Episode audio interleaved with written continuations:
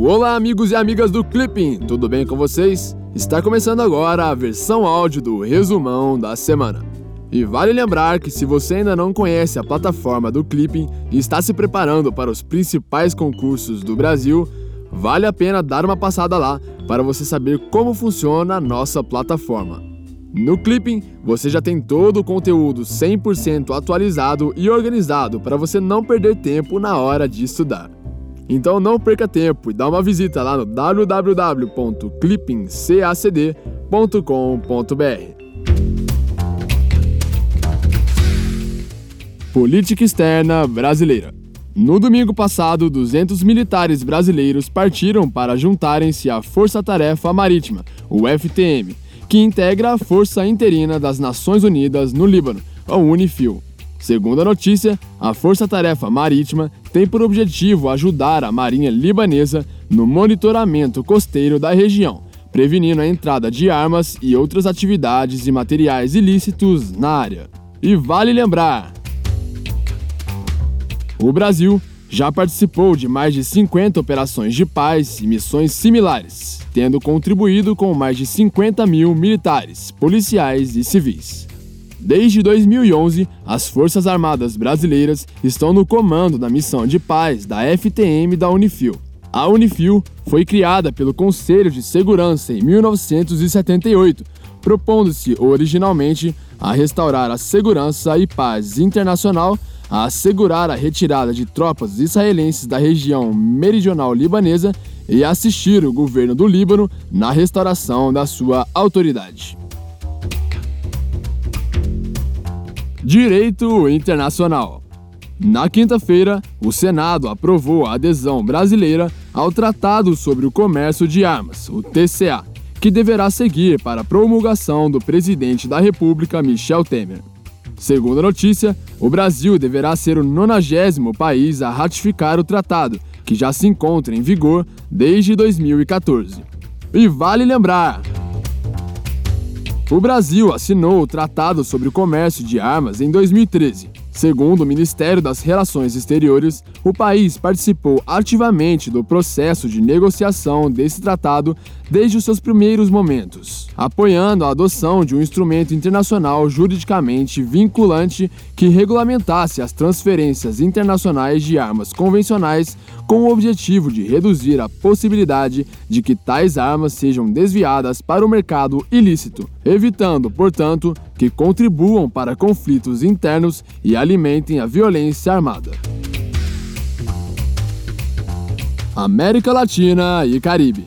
No domingo, o secretário de Estado norte-americano Rex Tillerson reuniu-se com o seu homólogo argentino na Argentina. Segundo as notícias, ambos discutiram a possibilidade de interpor sanções ao petróleo venezuelano para lidar com a crise nesse país.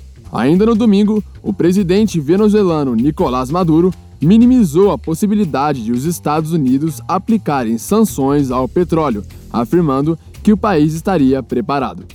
Ainda no domingo, foi realizado o plebiscito no Equador acerca de reformas no país. De acordo com os resultados do pleito, houve uma vitória do sim, pois cerca de 64% dos eleitores votaram favoravelmente ao fim da reeleição indefinida, o que impediria uma nova candidatura do ex-presidente Rafael Correa. Segundo as notícias, a população também votou favoravelmente, com 63% dos votos, à restauração do Conselho de Participação Cidadã, órgão de nomeação das autoridades de controle. Direitos Humanos. Na quinta-feira, a procuradora do Tribunal Penal Internacional, o TPI, declarou o início de análises preliminares de denúncias de crimes contra a humanidade na Venezuela e nas Filipinas. Segundo a notícia, as forças de segurança estatais teriam feito o uso de força excessiva, além de submeterem presos a maus tratos, não descartando ações de violência que possam ter sido cometidas por manifestantes opositores. E vale lembrar Subsidiariamente ao Poder Judicial dos Estados, o Tribunal Penal Internacional TPI é responsável desde 2002 por processar e julgar acusados de crimes de genocídio, crimes contra a humanidade, crimes de guerra e, futuramente, crimes de agressão. O TPI julga apenas indivíduos, diferentemente da Corte Internacional de Justiça, que examina litígios entre Estados. O Brasil apoiou a criação do Tribunal Penal Internacional por entender que uma corte penal eficiente, imparcial e independente representaria um grande avanço na luta contra a impunidade pelos mais graves crimes internacionais. Segurança. Na sexta-feira passada, o Pentágono publicou a revisão da postura nuclear sobre o uso de armas nucleares. Segundo as notícias, os Estados Unidos pretendem renovar o seu arsenal nuclear e flexibilizar o seu uso, principalmente em resposta ao governo russo. O documento gerou declarações do Ministério das Relações Exteriores russo no sábado e do presidente iraniano no domingo, que acusou os Estados Unidos de ameaçarem a Rússia. E vale lembrar: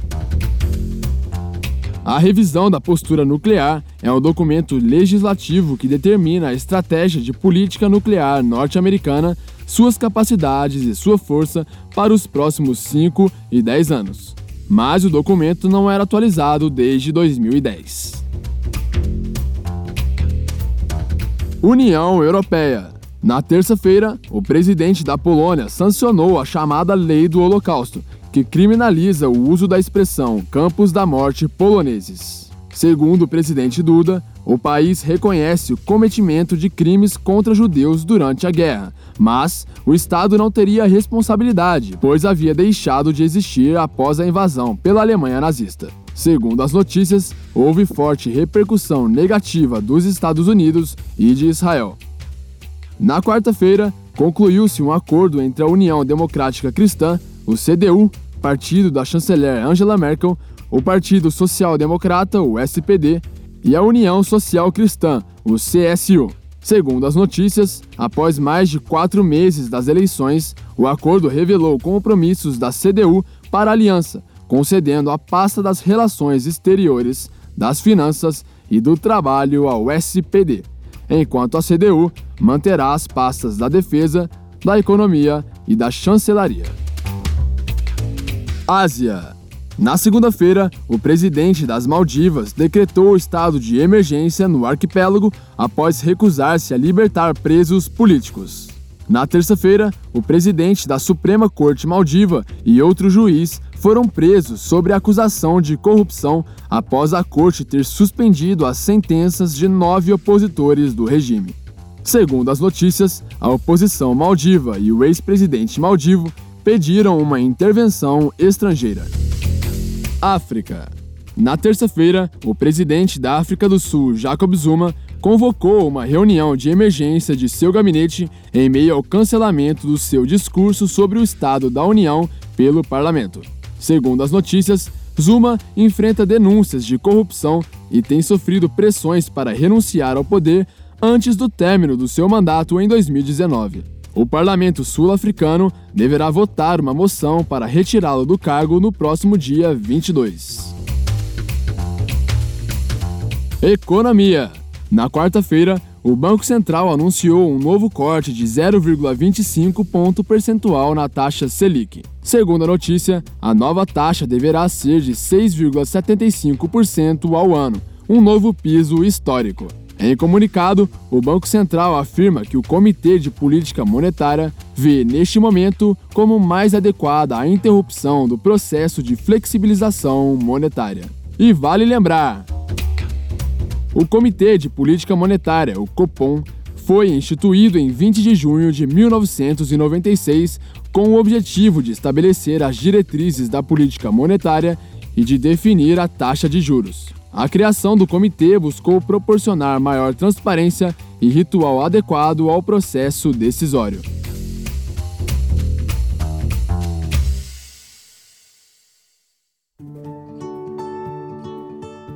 Então é isso aí. Essas foram as notícias mais relevantes do Brasil e do mundo. Eu espero que você tenha gostado e não se esqueça de deixar o seu feedback no SoundCloud, no nosso Facebook ou então lá na plataforma de feedbacks do Clipping, beleza? Eu vou ficando por aqui, até semana que vem, um grande abraço e tchau!